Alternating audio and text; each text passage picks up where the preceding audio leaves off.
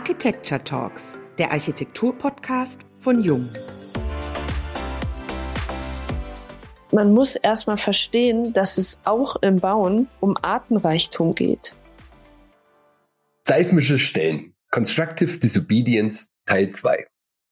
Es gibt Stellen im Entwurf, an denen sich die Idee, eingedenk aller analogen und digitalen Entwurfswerkzeuge, mit der Verpflichtung, dem Stand der Technik entsprechend zu bauen, das heißt mit planungsrechtlichen, bauphysikalischen und brandschutztechnischen Anforderungen und vor allem mit strukturell konstruktiven Fragen überlagert und zu einem scheinbar unlösbaren Problem verdichtet. Zitat Ende. Seismische Stellen nennt die Architektin Helga Blocksdorf diese Bruchstellen. Die Gefahr, an diesen Punkten zu scheitern, ist dabei mindestens so hoch wie das architektonische Potenzial, das sich hier verbirgt. Über das Ausloten dieses Spannungsfeldes zwischen Konstruktion und Entwurf Darüber sprechen wir, Uwe Bresern und Eva Herrmann, heute mit Helga Blocksdorf in unserem Podcast. Ich darf Helga Blocksdorf kurz vorstellen. Helga Blocksdorf hat an der Bauhaus-Universität Weimar und an der UDK Berlin Architektur studiert und war als Bauleiterin, Projektarchitektin und im Wettbewerbsteam für Stabarchitekten in Berlin tätig. Nach einer Gastprofessur für konstruktives Entwerfen an der Bauhaus-Universität Weimar ist sie seit 2021 an der TU Braunschweig, wo sie die Professur des Instituts für Baukonstruktion innehat. Zusammen mit Matthias Balestrim und Katharina Benjamin führt sie im September 2022 die Konferenz Constructive Disobedience durch, die von Jung unterstützt wird. Hallo und herzlich willkommen beim heutigen Jung Architecture Talk Podcast und sehr schön, dass du heute bei uns bist. Hallo, vielen Dank für die Einladung. Ich freue mich sehr auf diese kleine Session hier. Dann starten wir doch auch gleich. Das Wort seismisch ist uns bislang eigentlich nur aus der Geologie bekannt. Du verwendest es in Bezug auf das Entwerfen in Form von seismischen Stellen, die eine Grundidee in den Grenzbereich des Baubaren verschieben und sich in den laufenden Planungs- und Konstruktionsprozessen bis hin zur Baustelle als Prüfmomente der architektonischen Intention erweisen. Was hat es mit diesem sehr schmalen Grad zwischen Scheitern und einem richtig großen architektonischen Potenzial auf sich? Also vielleicht kann man anfangs einmal sagen, dass diese Begrifflichkeit Seismik tatsächlich entlehnt ist. Das heißt, wir haben es mit einer Metapher zu tun und sozusagen mit einer kognitiven Metapher würde jetzt Ellie Musayebi dazu sagen. Also sie benutzt das im Büro EMI als bildhaftes Moment, um sich Entwürfen zu nähern. Und ich habe quasi das Prinzip abgewandelt und dieses bildhafte Moment dieser gedanklichen Metapher genutzt, um mir zu überlegen, was mich eigentlich am allermeisten in der Architektur interessiert. Und das ist dann in dem Fall das gezielte Aufsuchen dieser konstruktiven Spezialstellen, um sie zu lösen, um sie dann zu einem Moment innerhalb des Entwurfs zu machen. Und wenn man das jetzt sozusagen etwas akademischer formulieren möchte, so wie eine Kollegin von mir hier an der TU Braunschweig, Ulrike Fauerbach, sie hat es super schön auf den Punkt gebracht und gesagt, dass es eigentlich darum geht, eine konstruktiv argumentierte Entwurfsmethodik zu lancieren. Also, dass man sozusagen aus den Schwierigkeiten heraus, und wir merken ja gerade, dass die Schwierigkeiten sich potenzieren mit der Frage nach den Ressourcen und nach dem Klimawandel, dass wir aus den Schwierigkeiten heraus quasi neu auf den Entwurf schauen das verbirgt sich für mich dahinter. Und ich habe festgestellt, dass es halt innerhalb eines Entwurfes, auch wenn wir extrem erfahrene Konstrukteure sind, schon sehr früh bei den ersten Skizzen oder ersten Modellstudien aufspüren lässt, dass man denkt, uh, an der Stelle zum Beispiel im Raum, da kommt eine ganze Menge zusammen und da wird's ganz schön schwierig. Und da zittert sozusagen der Bleistift auf dem Papier oder die Maus in der Hand oder das Vorstellungsvermögen, wie das eigentlich zu lösen ist. Und meine Beobachtung ist, dass das in den großen Projekten genauso stattfindet wie in den kleinen Projekten. Das heißt, es ist erstmal von der Skalierung oder vom Erfahrungsschatz her unabhängig. Und ich denke, oder zumindest allen Kolleginnen und Kollegen, mit denen ich kurz drüber gesprochen habe, worüber ich so arbeite, die konnten das alle ganz gut nachvollziehen, meinten, ja klar. Manchmal ist es auch eine ganze Gemengelage oder in bestimmten Neubauthemen und Entwürfen ist es nicht nur eine Stelle, sondern wie Oljati sagt, ein ganzes Schweizer Uhrwerk, bei dem man eigentlich noch nicht mal ein kleines Rädchen verstellen kann, sonst ist die Uhr kaputt. Das ist sozusagen die übersteigerte Metapher in der Form für mich. Vielen Dank für die Einführung. Verbildlichen wir das Thema etwas anhand eines deiner aktuellen Projekte, das gerade quasi durch die Presse geistert, national wie international. Es geht um das Kulturportal Weimar. Ein für fünf Jahre gebauter temporärer Pavillon, der mit einer Hülle aus Birkenrinde als natürliche Abdichtung und zugleich Gestaltungselement begleitet. Diese Einfachheit ist in diesem Fall die absolute Provokation und zugleich eine Lockerungsübung, wie es in einem Artikel heißt. Stell uns das Projekt vor, was ist passiert? Da wir uns ja in einem gehörten Raum befinden, versuche ich das mal mit Worten nachzuzeichnen. Also es gab einen sehr kleinen Stegreif, zu dem sieben Büros eingeladen waren. Das heißt ein Wettbewerbsverfahren und man sollte schon in widerstreitenden Anforderungen, also das Widerstreitmoment in dem Wettbewerb war, dass man eigentlich in einem geschützten Raum hinter der Mauer von Q3 sich im Baufeld aufhielt, aber einen roten Teppich ausrollen sollte. Das war sozusagen bildhaft formuliert die Entwurfsaufgabe. Und das ist ja quasi unmöglich. Sie können ja nicht hinter der Mauer stehen und den Teppich ausrollen. Also ging es darum oder war zumindest unser Wettbewerbsbeitrag schon darauf angelegt, dass wir mit dem Baukörper so hoch über die Mauer schauen, dass der rote Teppich eher im übertragenen Sinne einlädt, in den Innenhof dieser Erweiterung der Anna-Amalia-Bibliothek einzutreten und neugierig zu werden, was dahinter ist. Und rein funktional ist das dahinter eine Art Infobox, also ein Portal, das einem hochfrequentierten Ort touristisch wie Weimar über weniger frequentierte, aber nicht weniger interessante Kulturschätze Thüringens informiert. Und das Ziel einer Infobox ist natürlich immer Aufmerksamkeit zu generieren. Das heißt, einer der ersten Sätze der Auslobung war, dass man wünscht, die Bauherren, das ist die Klassikstiftung Weimar, die in dem Fall europäische Mittel verwaltet, ein experimentellen Holzbau zu erstellen und dass es eben um diese Aufmerksamkeitserzeugung geht. Und da der Innenhof im Rückraum, also quasi wenn Sie an eine Ansicht in einem Bild an Vordergrund, Mittelgrund und Hintergrund denken, und da im Hintergrund steht das sogenannte Rote Schloss in Weimar. Das hat eine grau-grüne Fassade und heißt eben Rotes Schloss, weil es rote Holzfensterrahmen hat. Also Weimar lebt auf jeden Fall von diesen irren Kombinationen nicht nur pastelliger Farben. Das ist sozusagen ein Irrtum, dass es nur pastellig sei. Und dieser sehr dunkle Hintergrund und dann davor eine lachsfarbene, klassizistische Mauer hat in der Idee, dass man einen Holzbau stellt, natürlich die Materialfrage ganz stark in Richtung der Farbigkeit gelenkt.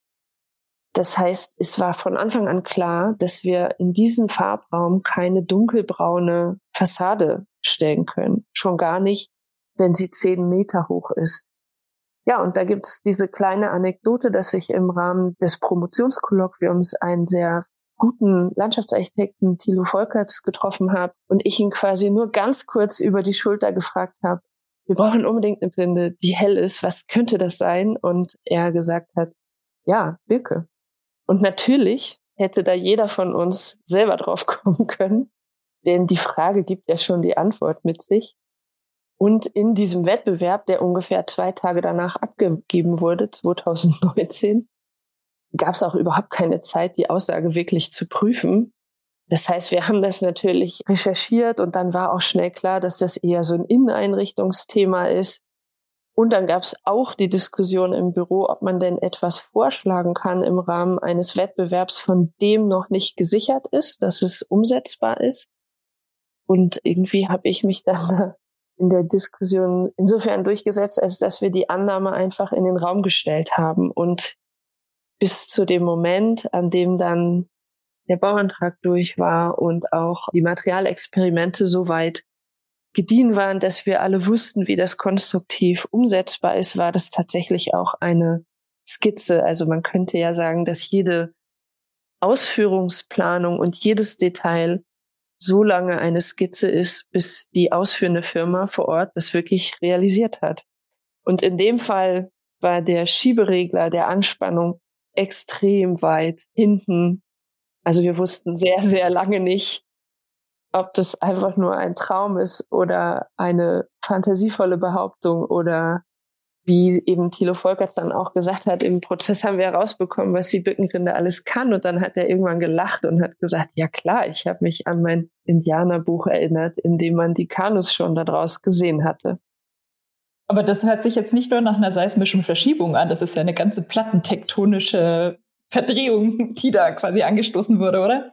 Auf jeden Fall. Und deshalb sage ich ja, die Zuspitzung quasi der seismische Stelle ist das konstruktive Experiment. Also die seismische Stelle kann es in jedem Projekt geben. Und jetzt spezifisch in Weimar ist es rein räumlich die Tatsache, dass der Bogen, der die Treppe hochgeht und in den sie dann in den Ilmpark schauen, dieses Eingehängtsein des Bogens, das gibt eine relativ enge Stelle im dreieckigen Raum oben und oder Pemke hat es sehr schön den leeren Sturz genannt. Die ist unsere seismische Stelle hier, denn es ist konstruktiv überhaupt lange nicht klar gewesen, wie viel Materialstärken wir da haben, wie groß dieser Hohlraum ist, denn der Hohlraum ist unfassbar wichtig, damit der Ausstellungsraum unten als ein Raum wahrgenommen wird und der Bogen in diesen Raum eingehängt ist. Und die Birkenrinde war quasi wichtig, damit wir die Höhe des Gebäudes zusammen mit dem thüringischen Denkmalamt kommuniziert bekommen haben. Also das konstruktive Experiment ist die Voraussetzung dafür gewesen, dass wir die seismische Stelle realisieren konnten. Und das war auf jeden Fall eine immense Teamleistung von allen Beteiligten, schlussendlich auch der unteren Denkmalschutzbehörde Weimar. Also alle haben am Ende mitgeholfen, dass wir das hinbekommen haben zusammen. Und da sind wir sehr froh und deshalb hoffe ich, dass es auch allen, die das Haus besuchen, eine Freude ist, dass eben dort, also in dem mittleren Bildraum dieser Staffelung aus Q3-Mauer Holzpavillon, Grauen Schloss oder Innenhof, dass man eben dort Freude an dieser Helligkeit auch hat, die jetzt damit da vorhanden ist. Und das Projekt steht aber natürlich auch für eine gewisse Klarheit einer sehr einfachen Idee, die sich ja durch diese Materialität sofort dann auch wieder manifestiert und dem Ganzen dieses Bild gibt. In einem Artikel wurde geschrieben, dass das Projekt ein sehr gutes Beispiel dafür ist, wie gute Bauten einfach sind und wie einfach gute Bauten sind. Also wie kommen wir zu mehr von dieser Sorte Bauten? Ich glaube, es kommt darauf an, auf was die Frage abzielt. Also ist es sozusagen die formale Reduktion? Also das ist natürlich eine persönliche Vorliebe, dass wir im Büro viel darüber diskutieren, wie man ein Stück aufführen kann oder ein Musikstück inszeniert ohne eine Note zu viel. Das heißt, das ist natürlich eine sage ich mal, persönlich motivierte Einfachheit. Und das andere ist natürlich die konstruktive Einfachheit. Die ist, glaube ich, viel diskutiert und von den Kollegen Florian Nagler natürlich sehr prominent besetzt. Das heißt, dass die Bauten in ihrer Komplexität sich nicht unendlich auffächern, sondern wirklich mit nachvollziehbarem Einsatz von Mitteln so gestaltet werden, dass sie, wie der Titel sagt, einfach gebaut sind. Und da gibt es natürlich von meiner Seite her eine große Begeisterung für dieses Thema. Ganz am Anfang haben wir auch gedacht, dass es eine Ständerkonstruktion ist, weil das Haus ja auch modular aufgebaut werden sollte, um wieder an einen anderen Ort stehen zu können nach fünf Jahren. Das heißt, wir sind von Tafeln ausgegangen, die aus Holzständerkonstruktionen sind mit irgendwelchen Holzfaserdämmungen in der Mitte und dann zu dem Cross-Laminated Timber, also zu dem Kreuzlangenholz zu kommen oder wie das eben in der deutschen Terminologie heißt, Brettsperrholz. Das war dann wie so eine Befreiung. Man hatte dann irgendwann diese 16 Zentimeter Wandstärke. Das müssen bei uns nur 16 Zentimeter sein. Bei Florian Nagler sind die Starkholzelemente, da sind die auch noch mal ein bisschen anders aufgebaut. Da hat man quasi innen und außen die Schicht der Kreuzverleimung in, in der Mitte ein Kantholz, das zahnmäßig eingesägt ist und damit auch nochmal Dämmebene schafft, aber eben mit dem Material Holz. Und diese Starkholzelemente reichen vollkommen aus in 30, 35 Zentimetern zu heutigen Dämmanforderungen. Da wir in Weimar lediglich eine Klimahülle zur Verfügung stellen, also 10 bis 33 Grad soll im Bau immer vorhanden sein, plus 10 Grad. können wir noch einfacher bauen und außerdem jetzt auch, das messen wir ja gerade mit der Elisabeth Endres zusammen, Professorin für Bauklimatik und Energie der Architektur hier an der TU Braunschweig, Erkenntnisse gewinnen über das thermische Verhalten von niedrig temperierten Räumen. Und die zweite Messung, die sich quasi daran anschließt, ist von Professor Mike Sieder, dem Kollegen der Bauingenieure hier begleitet.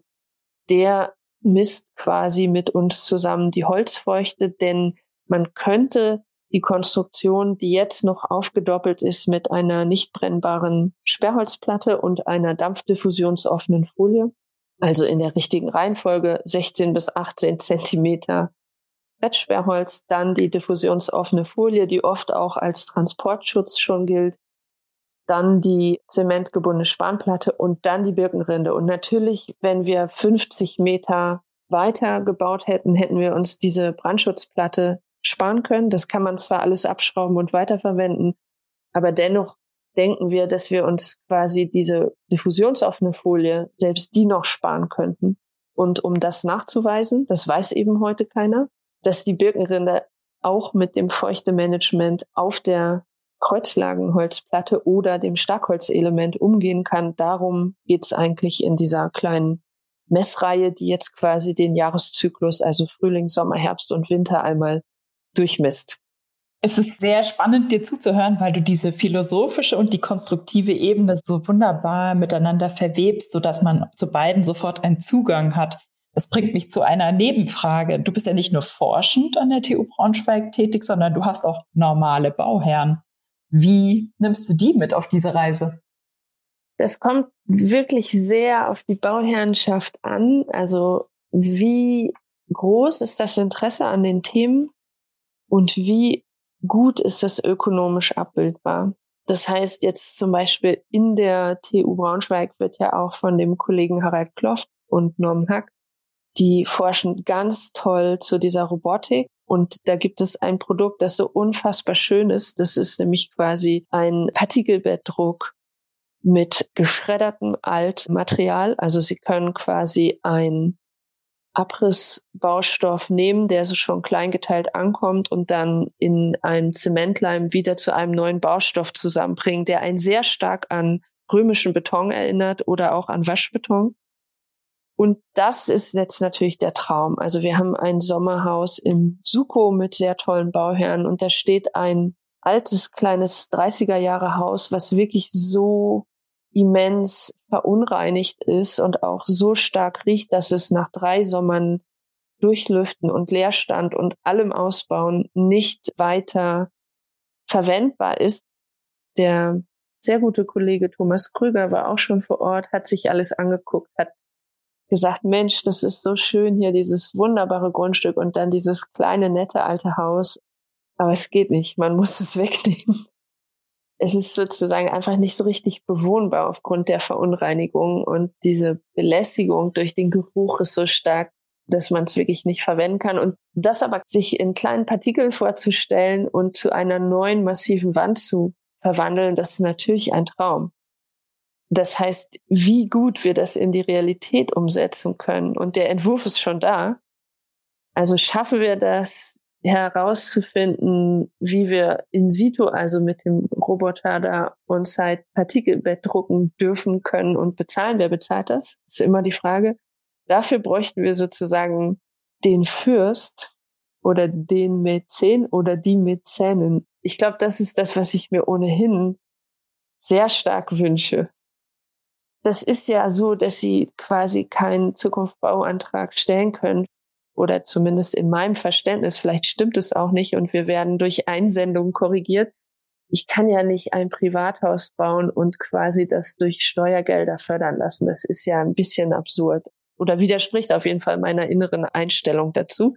Das heißt, man kann schauen, wie man diese Experimente aufsetzt. Und in dem Fall von Weimar, vielleicht nochmal, um es aufs Konkrete zurückzubringen, da war es einfach Teil der Ausschreibung. Das hat super gut geklappt. In anderen Fällen, wo es sozusagen eher um so Abweichungen von der Norm gibt, etwas auf der Baustelle gegen die Norm durchzusetzen. Da ist es einfach im Gespräch mit den Bauherren auf der Baustelle, die uns dann aber auch zum Teil anrufen und sagen, der Dachdecker hat hier die Gaube nach Norm gezimmert und das kann ja wohl nicht ihr Ernst sein. Das wollen wir doch hier so nicht haben. Und dann braucht es da noch mal zwei, drei Tage vor Ort oder zwei, drei sehr gute Telefonate und Abstimmungen mit den Firmen. Das sind eher die kleineren Themen. Die sind auch in dem Fall keine seismischen Stellen, sondern die sind tatsächlich eher die sensible Momente, dass man Ableitung aus einem Entwurf, also die Ableitung ist dann, dass alles andere im Haus sehr ruhig erscheinen darf, Schrägstrich muss, so wie in Riekshof. Wenn die Treppe sich super inszeniert in der Mitte des Raumes und in die enge Nagelbinderstruktur hochführt und auch noch in scharfkantigen Dreiecken in der Brüstung endet, wenn da sozusagen so viel Konzert stattfindet, dann muss der Rest auch eine gewisse Ruhe mit sich bringen. Die ganz normalen Abstimmungen auf der Baustelle, die sind, glaube ich, auch oft nicht ganz so linear, was die Normung betrifft oder die Empfehlungen betrifft, aber das sind halt dann mündliche Abstimmungen. Das geht sehr gut mit den Handwerkern und Handwerkerinnen vor Ort. Das vielleicht als Bandbreite. Tatsächlich durch die sehr gute Pressearbeit auch mit Ihnen spricht sich das inzwischen etwas rum, dass uns das Thema interessiert und es hat ja auch alle zu interessieren. Also es ist nicht bürospezifisch, dass wir uns für die Frage der Ressourcen interessieren. Ich werde jetzt inzwischen auch angerufen oder angefragt, um gezielt bei Machbarkeitsstudien oder Wettbewerben dabei zu sein, weil wir mit dem Bestand operieren und weil wir uns darüber Gedanken machen, mit welchen Baustoffen denn überhaupt gearbeitet wird. Das muss nicht sofort ein Experiment sein. Das vielleicht nochmal dazu gesagt. Wir kommen gleich auf das Thema Experiment noch einmal zurück. Aber noch ein anderer Punkt, über den ich letztens gestolpert bin, als ich in dem Dreisat eine Dokumentation über Frauen in der Architektur gesehen habe. Abgesehen davon, dass es solche Sendungen mehr geben sollte, bist du Teil dieser Ausstrahlung und du sagst einen Satz, der bei mir hängen geblieben ist. Du beschreibst den Beruf der Architektin und du sagst, die Verantwortung ist sehr hoch. Sie können extrem viel verlieren. Wie ist die Fallhöhe in dem, was du tust? Und wie ist dein Respekt vor der Aufgabe? Ja, also ich weiß noch genau, an welcher Stelle ich das gesagt habe. Das heißt, mir ist das total klar, total bewusst. Egal, wie groß das Baubudget ist, man hat die 100-prozentige Verantwortung und die Fallhöhe ist immer die Existenz. Ja, ich glaube, da muss man eigentlich nicht weiter viel zu sagen, außer dass man schlauerweise eine GmbH gründet, wozu man 25.000 Euro braucht. Und die einen nicht ganz die Existenz kostet. Natürlich möchte jeder Bauherr, jede Bauherrin berechtigterweise einen verantwortungsvollen Umgang mit dem Baubudget haben. Und das ist bisher sehr gut gelungen. Und es gibt ein, zwei Projekte, aus denen wir dann auch ausgestiegen sind, weil das eben nicht mehr zu verantworten war oder aus denen der Bauherr ausgestiegen ist, weil er uns da nicht mehr vertraut hat. Das kennt auch jedes Büro, denke ich, dass es im Rahmen des Orbits an kleinen, großen und mittleren Projekten auch immer eine gewisse Form der Bewegung ist.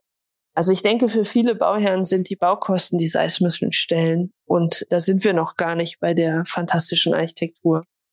Also es ist einfach die Zugangsvoraussetzung. Ich glaube, das muss man handeln und ich muss sagen, dass es in jetzigen Zeiten, also in diesen Wochen, Extremsituationen annimmt. Also die Tatsache, dass wir auch bestimmte Projekte dann gar nicht weitermachen können, hat auch mit der absolut steigenden Baukostenentwicklung zu tun, vor der wir stehen. Und viele meiner Kollegen laufen von Krisensitzung zu Krisensitzung, weil einfach Baustoffe und der Einsatz der Firmen so hoch angesetzt ist. Also sie haben Baukostensteigerung von zwei bis 300 Prozent. Das ist immens. Das heißt, wir steuern, wenn ich das richtig sehe, auf einen Kollaps zu. Und das nächste Jahr wird erwartungsweise interessant, würde ich sagen. Der Kollaps, den ich erwarte, ist, dass es einfach so überhitzt. Ich weiß nicht, ob es nur in Berlin ist. Da müsste ich jetzt mal in die anderen Orte hören, dass einfach viele Projekte gestoppt werden.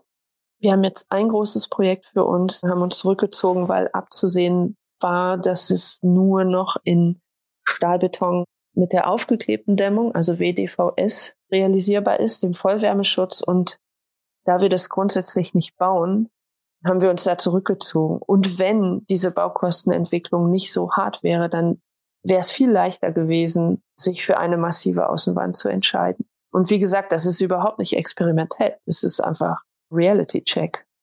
Wollte ich gerade sagen. Also großen Respekt für diese Haltung, dann an dieser Stelle auch den Cut zu machen und zu sagen, das macht an dieser Stelle gar keinen Sinn, weiterzumachen. Naja, das ist eben der Grund, weshalb ich noch keine GmbH bin. Die 25.000 sind nicht übrig. Ist aber vielleicht auch gut an dieser Stelle, weil die an anderer Stelle wieder einschränken könnten. Es gibt auch Büros in der Branche, die eine äh, Aktiengesellschaft im Hintergrund haben oder ein immenses Erbe. Also es gibt schon sehr verschiedene Wege. Es gibt verschiedene Modelle, das stimmt. Aber wir machen jetzt trotzdem noch mal einen harten Schwenk, weil es gibt ja auch einen Grund, warum wir uns hier treffen, die Konferenz Constructive Disobedience, die du zusammen mit Matthias Balestrim und Katharina Benjamin, unterstützt von Jung, eben im September durchführen wirst. Um was geht es dort genau? Was bedeutet dieser konstruktive Ungehorsam für dich? Also erstmal muss ich sagen, dass wir uns unfassbar auf die Konferenz freuen. Das durchzieht sich sozusagen für alle, die daran beteiligt sind. Und das sind ja jetzt hier auch die Sponsoren. Also Jung und Wienerberger sind große Sponsoren. Und wir haben letzte Woche erfahren, dass wir DFG gefördert werden. Das heißt, auch hier gibt es ein großes Interesse an dem Austausch internationaler WissenschaftlerInnen.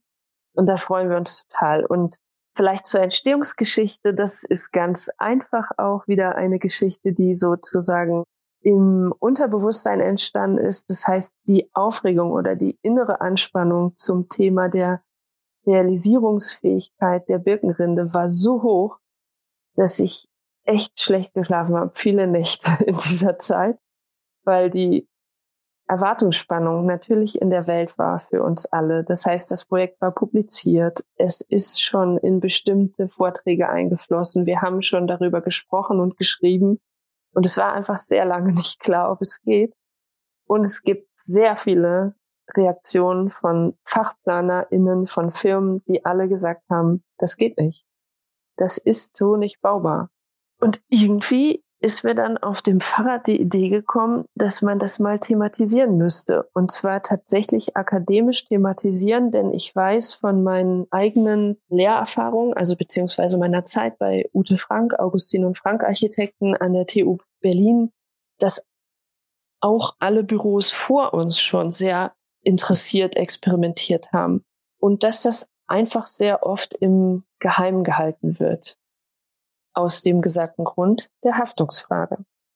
Und jetzt ist die Frage, wie viel davon können wir öffnen, wie viel können wir der Community of Practitioners zeigen und anschlussfähig machen, eben auch für die Ingenieursfächer, um auf bestimmte Defizite oder offene Fragen und Erweiterungsmöglichkeiten zu den gültigen Normen hinzuweisen. Und das hat mich extrem interessiert, und der Titel, wie gesagt, der ist mir dann irgendwann beim Fahrradfahren eingefallen. Da habe ich dann sofort Katharina geschrieben, mit der ich derzeit sozusagen ein bisschen Kontakt hatte über Instagram. Und da gab es überhaupt noch keine universitäre Anbindung. Die erste Reaktion von Katharina war sogar, lass uns das außerhalb jeder Institution machen. Jede Institution macht es nur schwierig natürlich haben wir uns dann sehr gefreut, als die Berufung kam, weil damit klar war, dass wir die Konferenz in die Öffentlichkeit bringen können. Und der dritte Bandmitspieler, Matthias Ballestream, ich habe natürlich jemanden gesucht, der das methodisch so durchdringt, dass wir das auch tatsächlich als wissenschaftliche Annäherung oder unter dem Aspekt der wissenschaftlichen Methodik so aufziehen können, dass es allen Teilnehmenden und auch allen Zuhörern und Zuhörerinnen eine Erweiterung oder eine Bereicherung darstellt. Das heißt, wir haben jetzt aus den 72 Abstracts, die eingereicht haben, haben wir beschlossen, dass wir gar keine Keynote einladen, sondern alle diese 72 Abstracts waren so hochinteressant, dass wir 20 ausgewählt haben. Zwei Tage mit 20 super interessanten Vorträgen. Da brauchen wir eigentlich keine Keynote. Da gibt's sozusagen ein Intro der Präsidentin Frau Ittel an der TU Braunschweig und einiger Worte des Staatstheaters Braunschweig, wo wir das austragen können, worauf wir uns auch sehr freuen im Louis Spohr Saal. Und dann kommt ein Vortrag nach dem anderen. Und der Scheinwerfer ist die Frage, wie das Experiment in die Nachvollziehbarkeit gebracht wird. Und natürlich die Frage, was es uns für die Ressourcenfrage wirklich bringt. Das heißt, wir erwarten einen Diskurs und im besten Fall sogar eine Debatte. Und wir haben durch die Mittel, die jetzt zur Verfügung stehen, auch eine Simultanübersetzung organisiert, sodass auch unsere Gäste aus Kuba und allen weiteren Ländern in beiden Sprachen digital zugänglich sind. Das ist natürlich total wichtig für uns. Wir haben jetzt so viel internationalen Zuspruch oder zumindest Interesse erhalten, dass wir uns total freuen, wenn das dann auch in die gleichen Richtungen verteilt wird. Wir verraten noch ganz schnell das Datum, 15. 16. September 2022 in Braunschweig. Genau. Als du den Call for Paper für diese Konferenz rausgeschickt hast, ist darin quasi diese Idee des Experiments veranschaulicht am Beispiel von Filippo Brunelleschi aus dem 15. Jahrhundert, der Erbauer der berühmten Florentiner Domkuppel. Diese Kuppel galt lange als unbaubar und dann ist von Filippo Brunelleschi überliefert, denn beim Mauern lehrt die Praxis, wie man fortzufahren habe. Das gilt für seine Zeit extrem gewagt, ist aber im Rückblick durchaus erfolgreich gewesen. Heute verhindern Normen, die von der Industrie geprägt werden, viele dieser Experimente. Wir kommen kaum noch zum Testen neuer Wege. Das möchtet ihr thematisieren.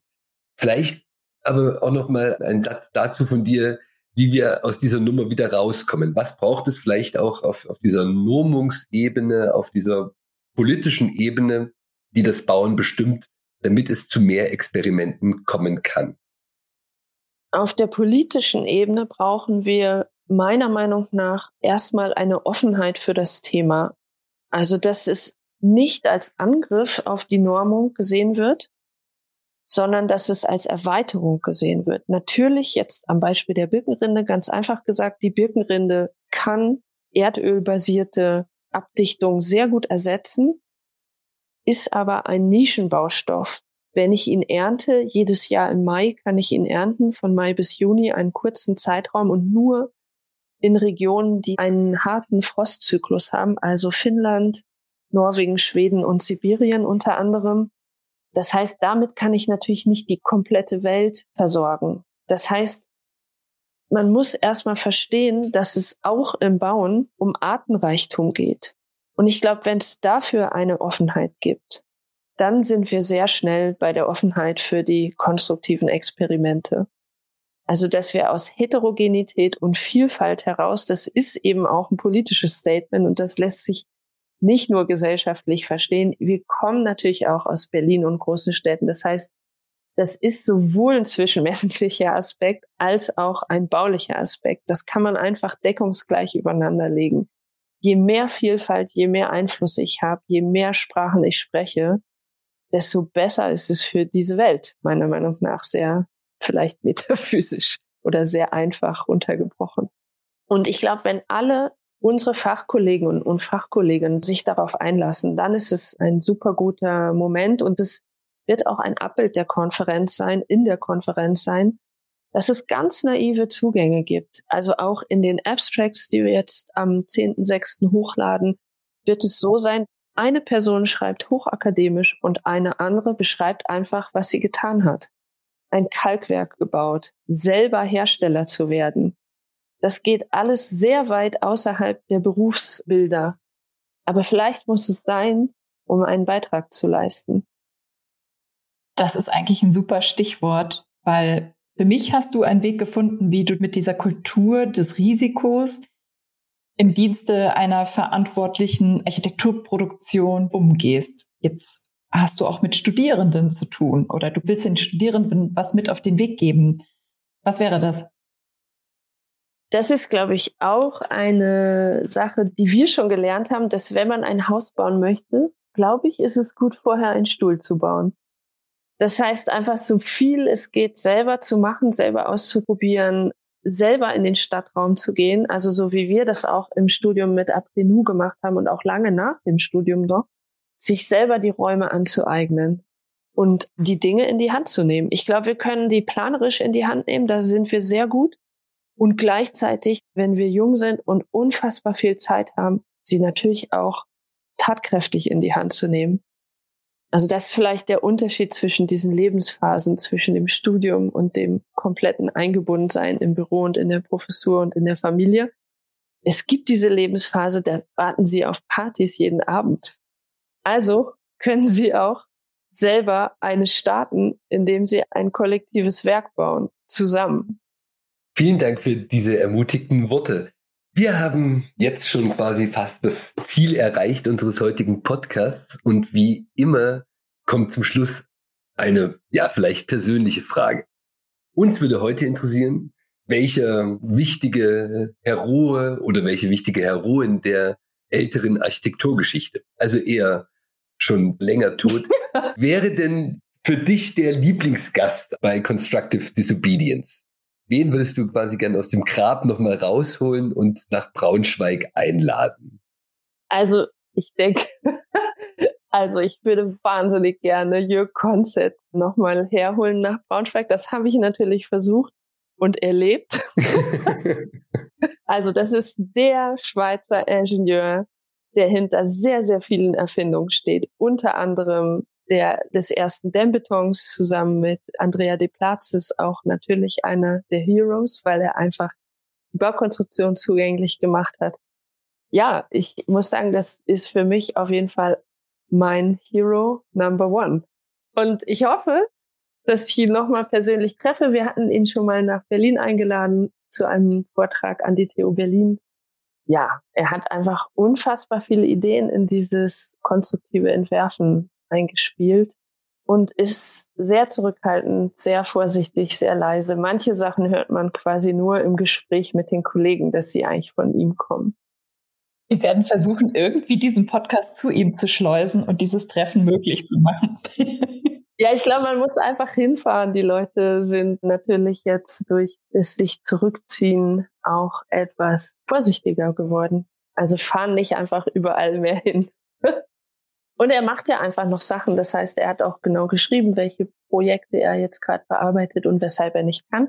Und das war alles sehr freundlich. Also ich hoffe, dass ich irgendwann nochmal diesen Tag finde, da hinzufahren und ein Interview zu führen. Wir drücken die Daumen auf jeden Fall, dass dieser Tag kommen wird. An dieser Stelle darf ich Dankeschön sagen für dieses wunderbar, herrlich, inspirierende Gespräch. Und ich würde sagen, wir sehen uns am 15. 16. September in Braunschweig. Herzlichen Dank.